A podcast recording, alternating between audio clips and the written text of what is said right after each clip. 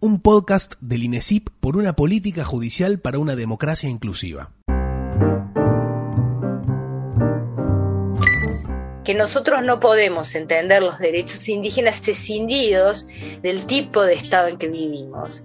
Y como contrapartida, un Estado que tiene este, cero políticas públicas para pueblos indígenas, que reaccionan solamente en la coyuntura, y estoy hablando tanto de Estado nacional como los diferentes estados provinciales, porque hay una actitud también muy cruel por parte de la justicia y una bajada de línea política tremenda, que presiona a la justicia para poder, digamos, este, vaciar de indios el territorio, porque hay negocios tremendos pensamos que a medida que pasara el tiempo, esa brecha de implementación, esto es la distancia entre los derechos que existen y su efectivo cumplimiento, se iba a ir achicando. Y con el paso del tiempo, esa brecha se ha ido ensanchando. Entrevistas sin vueltas. Entrevistas sin vueltas.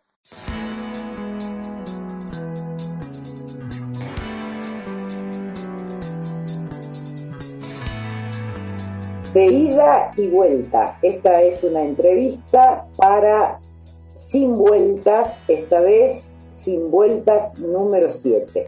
Y nuestra entrevistada de hoy es Silvina Ramírez. Silvina Ramírez es eh, miembro de la Junta Directiva del INESIP.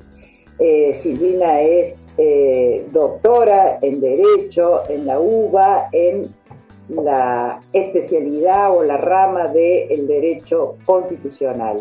Y su este, especialidad y su militancia en los últimos años, en los últimos muchos años, este, tiene que ver con eh, el derecho indígena. Así que Silvina, eh, en este ámbito tan conocido para nosotras, que es el instituto y que tanto compartimos, bienvenida a De Ida y Vuelta, que así se llama esta entrevista. Hola, ¿cómo están? Eh, gracias, Patri, por la invitación a, bueno, a entrevistarme. Y bueno, contenta de poder compartir algunas ideas con ustedes. Ha publicado, se ha publicado hace unos poquitos meses, este, un libro que se llama, un libro este, de tu autoría, que se llama Introducción a los Derechos de los Pueblos Indígenas. Bueno, y se me ocurrió que a modo de poder organizar este, eh, la charla, podríamos seguir esta división o clasificación u orden que pusiste este, en el libro, este, una parte, una primera parte que tenía que ver con, que tiene que ver con los diferentes tipos de estados, una segunda parte con los derechos más relevantes de eh, los pueblos indígenas, una parte fuertemente normativa, y una tercera parte que sí también resulta muy interesante, el impacto de, eh, eh, de toda esta norma en la dogmática jurídica. Empezamos por donde quieras. Sí, a ver, em, un poco, digamos, explicar cuál fue la idea de, este libro, por qué y para quiénes lo, los escribí. Eh, lo escribí y en realidad em, me parece, como su nombre lo indica, de que hace falta empezar a conocer de qué van los derechos indígenas, pero no solo como una cuestión normativa, como un artículo en la Constitución o como, digamos, diferentes herramientas jurídicas internacionales dispersas por ahí o eventualmente alguna legislación secundaria, sino como un abordaje que pueda transmitir el impacto que tiene la presencia de los pueblos indígenas para la construcción de los estados. Entonces, por una parte, mi pretensión es introducir, esto es mostrar que existen derechos de los pueblos indígenas y en ese sentido que es relevante ponerles un ojo porque efectivamente estos derechos, si se respetan, si se cumplen, tiene consecuencias jurídicas y políticas. Pensando para los estudiantes de derecho, desde ya, que hay siempre una disputa y una puja con los derechos indígenas, en el sentido de que terminan siendo la cenicienta, o sea, derechos absolutamente marginales, que no tienen, digamos, un lugar eh, importante en eh, las currículas y que simplemente son, digamos, un contenido de relleno. Esto es lo que suele suceder en los programas de formación de grado. Entonces, eh, mi intención era escribir un texto que permitiera, digamos, posicionar los derechos indígenas y que sirviera como un, digamos, material de texto para los estudiantes. Esto por una parte. Y por otra parte, en esto de conocer o de, mirar la, película completa o la fotografía completa, era eh, decir que los derechos indígenas influencian enormemente el tipo de matriz estatal que nosotros no podemos entender los derechos indígenas escindidos del tipo de Estado en que vivimos. Y por eso tener que hacer, digamos, en la primera parte algunas distinciones relevantes entre Estado multicultural, intercultural, plurinacional, en el entendido de que el horizonte, o al menos así yo lo considero, que estamos vislumbrando, y en Argentina, bueno, falta mucha agua bajo el puente para, para, para que corra y podamos llegar eventualmente a ese buen puerto, es un Estado intercultural, y plurinacional. Diferenciando lo multi de lo inter. ¿Por qué? Porque lo multi eh, permite pensar en una multiplicidad de culturas que coexisten bajo el mismo paraguas del Estado, pero que no se prestan atención, que están incomunicados, que a lo más se toleran. Y no es este el tipo de Estado en que uno está pensando, sino que uno está pensando en la interculturalidad en la situación en que las culturas se comunican, dialogan, se enriquezcan, intercambian. Esta es la idea del Estado intercultural. Plurinacional, ya levanto un poco más la apuesta, es un concepto netamente político que hace mención a una pluralidad de naciones que conviven bajo el paraguas de un Estado. Nosotros en general y nosotras estamos acostumbrados a que nos enseñan en este, la escuela, en la facultad, de que a un Estado le corresponde una nación que tuvo su razón de ser en los nacimientos de los estados, pero que hoy este, no representa lo que sucede en la realidad, que hay una multiplicidad de naciones o pueblos indígenas que conviven bajo el mismo marco estatal y es un solo Estado y una pluralidad de naciones. Y a eso le llamamos Estado plurinacional. Y eso es lo que yo he querido transmitir en la primera parte de, este texto. La segunda parte sí, ya focalizo más en cuáles son los derechos indígenas existentes. Hay un abanico enorme y la verdad que creo que este diálogo excede el nombrar a todos, pero sí mencionar que hoy por hoy los más relevantes y donde se trama la lucha en toda América Latina es alrededor de los derechos territoriales de los pueblos indígenas, a la gestión de sus bienes comunes naturales, y digo bienes comunes naturales adrede para distanciarme de la denominación recursos naturales, porque bueno, bienes comunes hace idea de que son patrimonio de la humanidad, eh, recursos tiene digamos un sentido de explotación del que me quiero distanciar y después el derecho a la consulta y el consentimiento previo, libre e informado, que también ha desatado muchas tensiones entre los estados en América Latina y los pueblos indígenas que demandan el cumplimiento de este derecho. La tercera parte he querido, digamos, mostrar cómo impacta en la dogmática jurídica o en el derecho clásico más ortodoxo, decir que, digamos, hay categorías jurídicas que deben ser transformadas.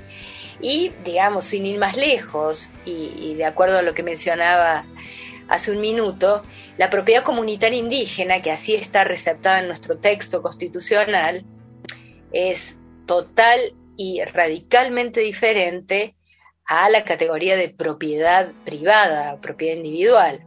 Y muchas veces, digamos, algunos abogados, abogadas, juristas, por llamarle de alguna manera, intentan encorsetar la propiedad comunitaria, que me parece una denominación poco feliz, pero es la denominación constitucional, yo le llamaría este, derechos territoriales, que me parece que es la denominación más adecuada, y quieren adjudicarle las características de la propiedad privada o vestirlas con el ropaje de una categoría que tiene raigambre occidental, romanista. La propiedad comunitaria indígena es otra cosa y entonces, y esto lo pongo como ejemplo del impacto de estos nuevos derechos, que ya no son tan nuevos, que ya tienen un par de décadas de vigencia en Argentina, un poco más, ya pronto la Constitución va a cumplir 30 años, imagínense, em, en la forma de entender el derecho. Entonces tenemos que abrir las puertas a entender el derecho de otra manera, porque nosotros partimos de pueblos indígenas que tienen una mirada del mundo distinto. Que esto es fácil de decir, difícil de asimilar y después de respetar, y que tienen un marco axiológico distinto, valores diferentes. O sea, lo que está bien y lo que está mal puede no corresponder a mi mirada del mundo de lo que está bien y lo que está mal. Y en ese sentido, las categorías jurídicas tienen que adaptarse, transformarse a ese estado de cosas que es, digamos, culturas diferentes.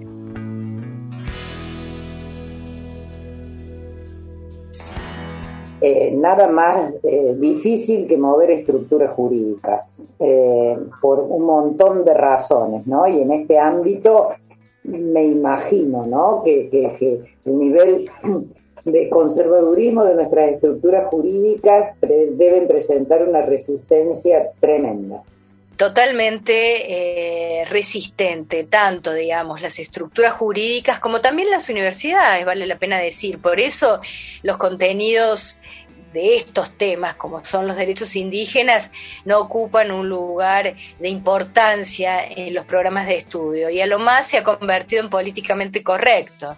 Entonces ahora, digamos, cualquier posgrado tiene que tener algo de indígena, como que tiene que tener algo de género y algo de la niñez o la infancia y algo de migrantes y algo de adultos mayores, pero no es que eh, se lo están tomando en serio, sino que es parte de lo que hoy está convencionalmente considerado como correcto. Y eh, si nos vamos a, digamos, al Poder Judicial, a los operadores de justicia, bueno, esto directamente es este, eh, remar en dulce de leche, para decirlo este, claramente. en ese sentido, es muy difícil mostrarles de que la existencia de los pueblos indígenas y sus derechos que están vigentes, que existen, que tienen fuerza normativa, transforma las categorías jurídicas y tiene que transformar también su mirada del derecho. Y esto es algo que, bueno, que es un caminito de hormiga, ¿no? Es hacerlo paso a paso.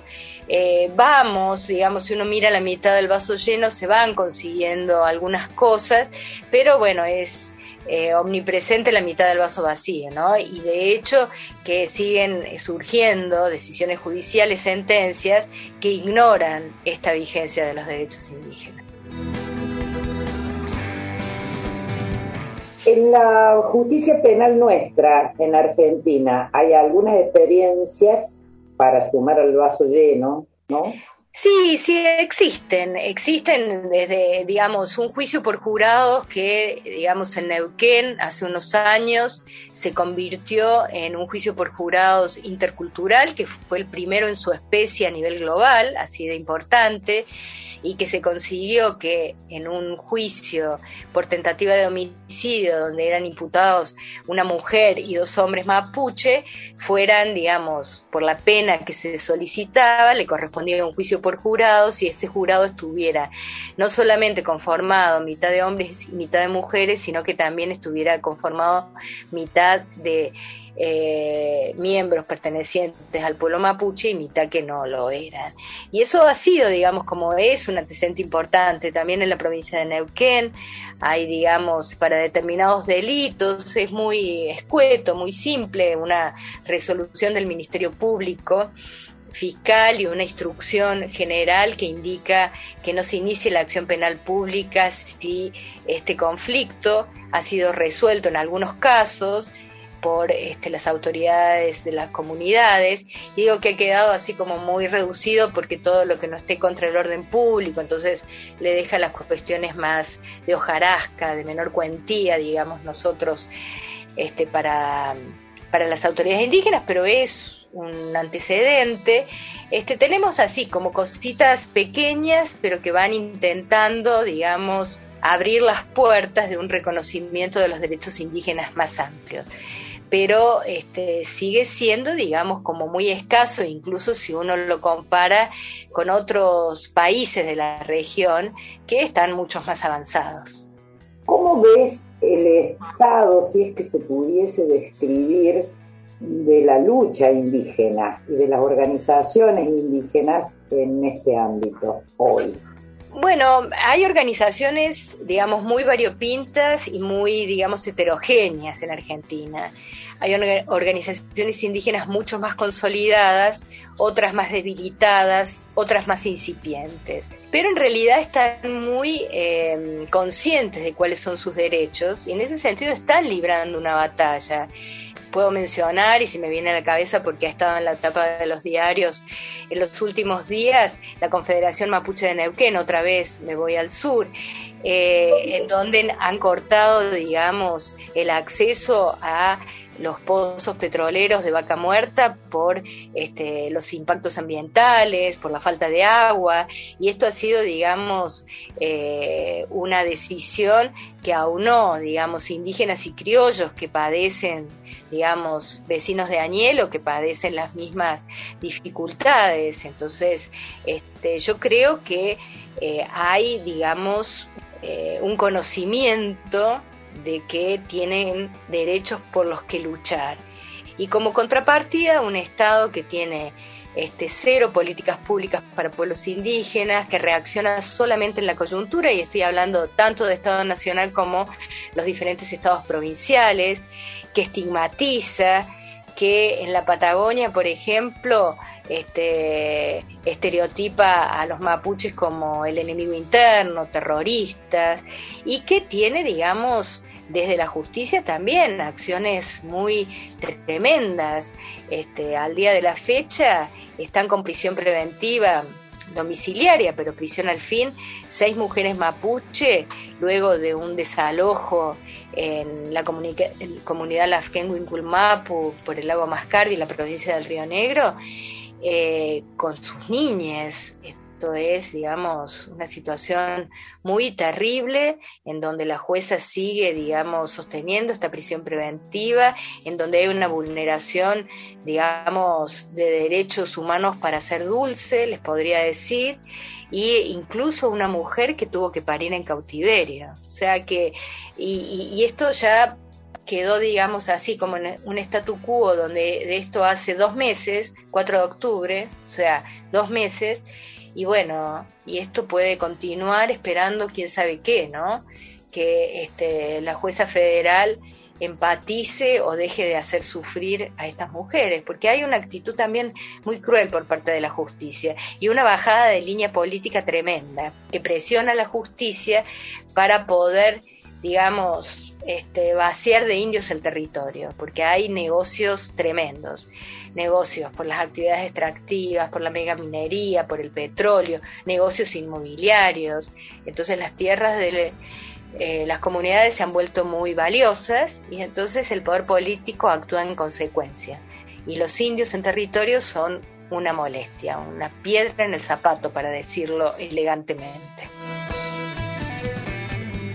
La perspectiva no se presenta como alentadora, ¿no? La mirada hacia el futuro.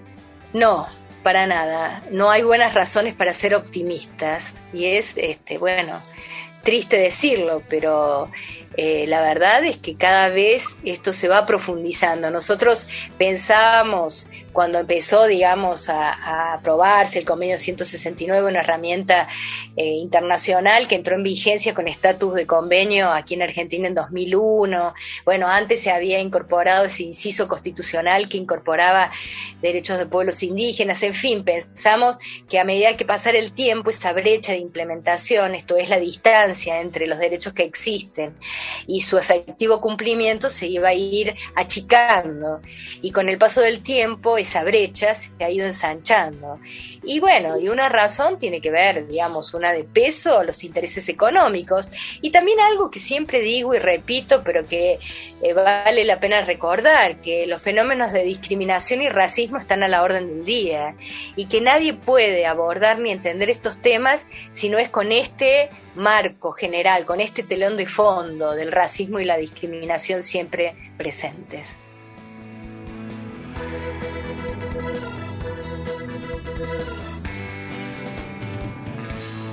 Parece ser de que eh, somos militantes de las causas perdidas en algún punto, pero también parecen ser las causas por las que realmente vale la pena luchar, aquellas, las perdidas, o esas causas que muy poca gente este, asume por sus difíciles probabilidades. Y en el marco de Latinoamérica, Silvina, Argentina está atrás, ¿no? Muy atrás.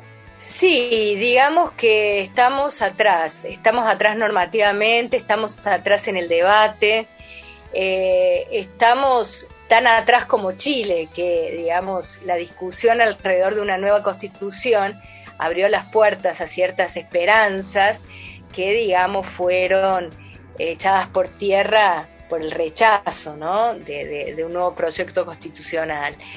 Y, yo diría con esto que decías de las causas perdidas, yo siempre me, me, me autoadjetivo como una escéptica esperanzada, porque si dejo que gane el pesimismo, bueno, me dedicaría a otra cosa. Y si bien uno es, digamos, como este, muy consciente de las dificultades, lo cierto es que nosotros, los no indígenas, es como que no tenemos el derecho al pesimismo cuando son los pueblos indígenas los que están resistiendo hace tantos siglos y los que ponen el cuerpo ¿no? en la pelea. Ellos son los que cortan las rutas, a ellos los encarcelan, ellos son los criminalizados.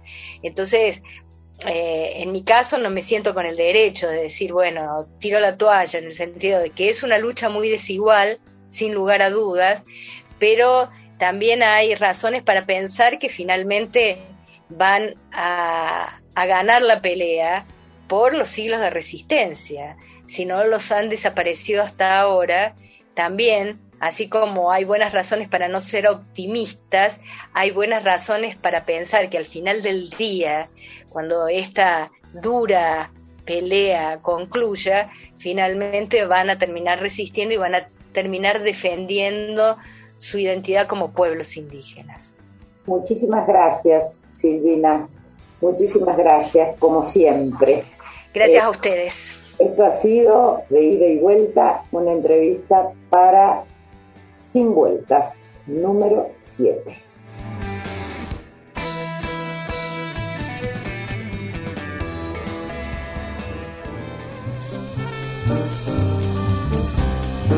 Esto ha sido Entrevistas sin vueltas. Entrevistas sin vueltas. Un podcast del INESIP. Si querés enterarte de todas nuestras novedades, visita nuestra web www.inesip.org. Instituto de Estudios Comparados en Ciencias Penales y Sociales.